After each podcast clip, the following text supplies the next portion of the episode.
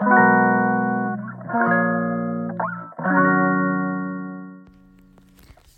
んにちは松田祐介です。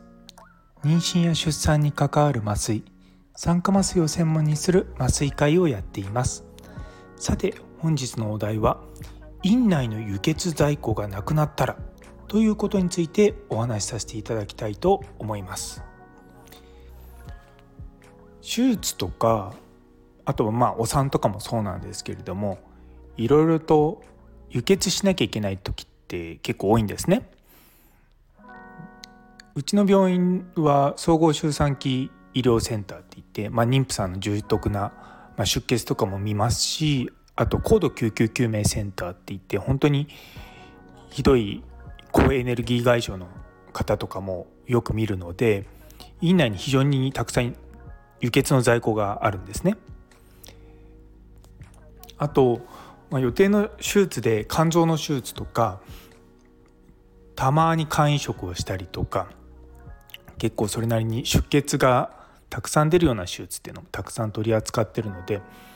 我々スタッフ、まあ、特に麻酔科のスタッフはまあ出血に慣れてはいるんですよ。ただやはり、まあ、そんなうちの施設ででもですね1件とか大量に出血した場合は全然問題ないんですけども先日2件ぐらい立て続けにそういったことがあったんですね。で1人目が、えーと、夕方ぐらいで2人目が、えーまあ、夜中だったのかな？なんですけれども両方とも私ちょっとまあ関与してたんですけれども2件目の方の時にやっぱり輸血がないっていうところからスタートだったんですね。普段だったらあの赤血球とかあと血液を固める凝固因子って呼ばれているような、まあ、そういった製剤が10単位とか20単位とかある状態でそういった大量出血の人って、まあ、我々手術に臨むんですけれどももう最初の段階で6単位ぐらいしかないと。なのでもう相当これはやばいかなと思って、まあ、麻酔をしたりとかしてたんですね。それで、まあ、院内の在庫がすぐなくなっちゃったわけですよ。でドラマとかだとこういう時に研修医の先生が輸血センターまで、ね、行って輸血を取ってくるなんてことあるあるんですけれども、まあ、現実の世界ではそういうことはあんまりなくてうちの病院は輸血分の先生方がすごいしっかり管理されているので、まあ、埼玉県の輸血がなくなると他の都道府県からこう輸血を集めるわけですよ隣接している。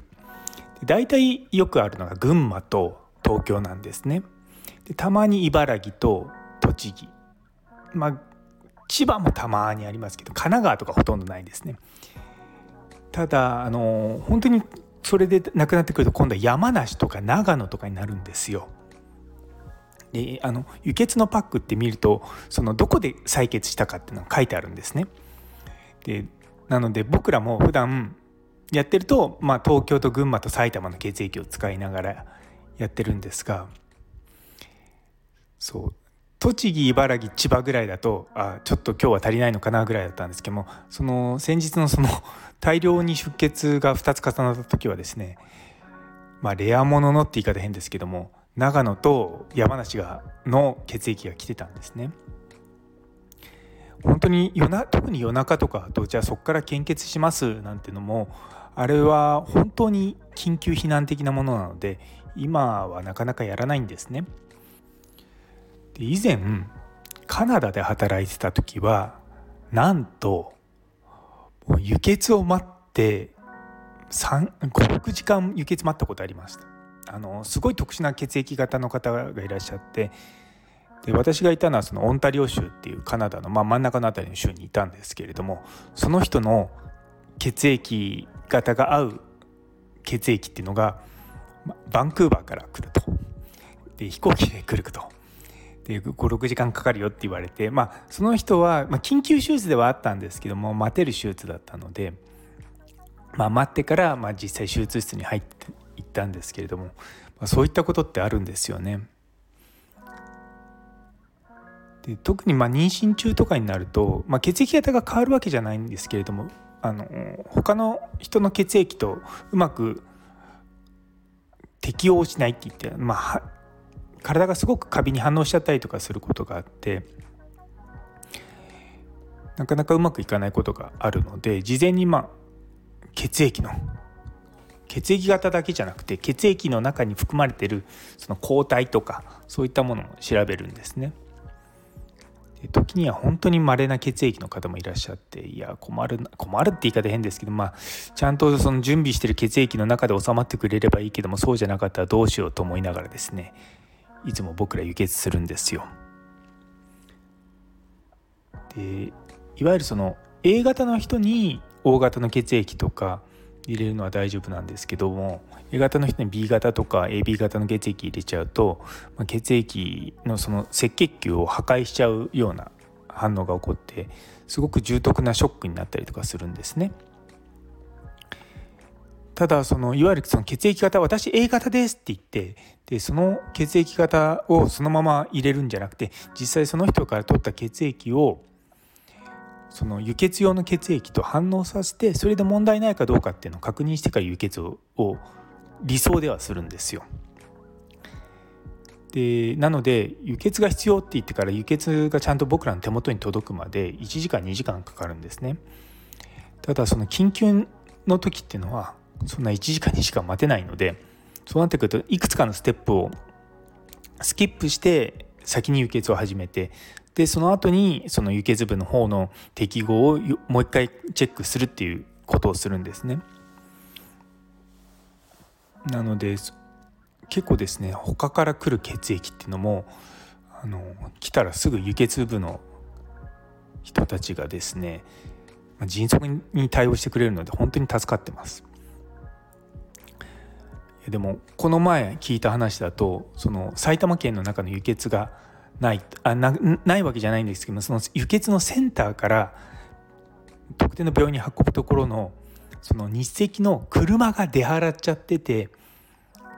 今送れませんっていうことがあったらしいんですね。まあ、それになってくると本当にあのドラマの研修医が走っていてあのこの輸血をみたいなことがあったのかなとか思いながら、まあ、実際なかったらしいんですけども。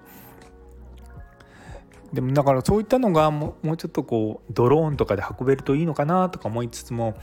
ドローンで物を運ぶって思った以上に難しいんですよね。そうそうそうまあでもね、まあ、もうちょっとシステムとしてうまくできればいいなと思いながらもですね実はうちのの教室の一人の先生が人工赤血球っていうのを研究をしてるんですよ。っていうのは血液っての輸血のパック取るとあの賞味期あ消費期限があるんですよ。大体あのいわゆる赤血球で42日とかなんですけれどもで人工赤血球だとなんと2年間持つんですよ。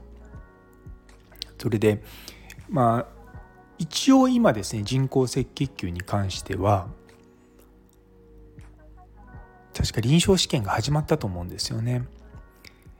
ただそれって結構軍事利用できる技術なので一般のところでは研究できないんですよ。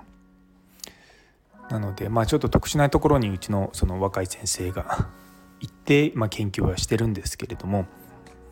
っぱりそういったのもですねあの僕はやっぱり妊婦さんとか見てる中で日本のその出産する場所に結構赤血球を置いてないところっていうのはたくさんあるんですね。さっき言った通り、まあ、42日とか、まあ、しか持たないのででそんなに輸血する頻度って高くないんですよ。で輸血するとまたそれの輸血のに過敏に反応しちゃったりとかすることもあるので、ね、取り置きしてて、まあ、ちょっとの出血したから、まあ、気軽にって言って使うようなものでもないんですね。となるとやっぱりその輸血を常にこう置い病院の中に置いとくってことが結構大変になってくるのでいやそこでこう人工赤血球がもうちょっとこうあの普及したらなと思いながらまあ、うちの先生があの若い先生がその研究をしてるんですね。まあ、僕はあの研究の方はアイデアを出したりとか、まあ、ちらっとこう見てるだけなんですけど、まあ、僕の得意分野としては、まあ、研究を実際患者さんに使う時、まあ、どういうふうにな研究のデザインにするかとか、まあ、そういったことを今の段階からまあ少しずつ考えてまあ、実際にどうしていこうかなとは思ってますね。でもねやっぱ輸血がなくなっちゃうっていうのはやっぱり多いんですよ。都内の病院ですとまだこう連携して結構いろいろのやりくりはできるらしいんですけれども埼玉になってくるとやっぱりまあね昔は本当になくて困ったってことがたくさんあったんですけども最近は本当に減りましたね。やっぱりその辺りも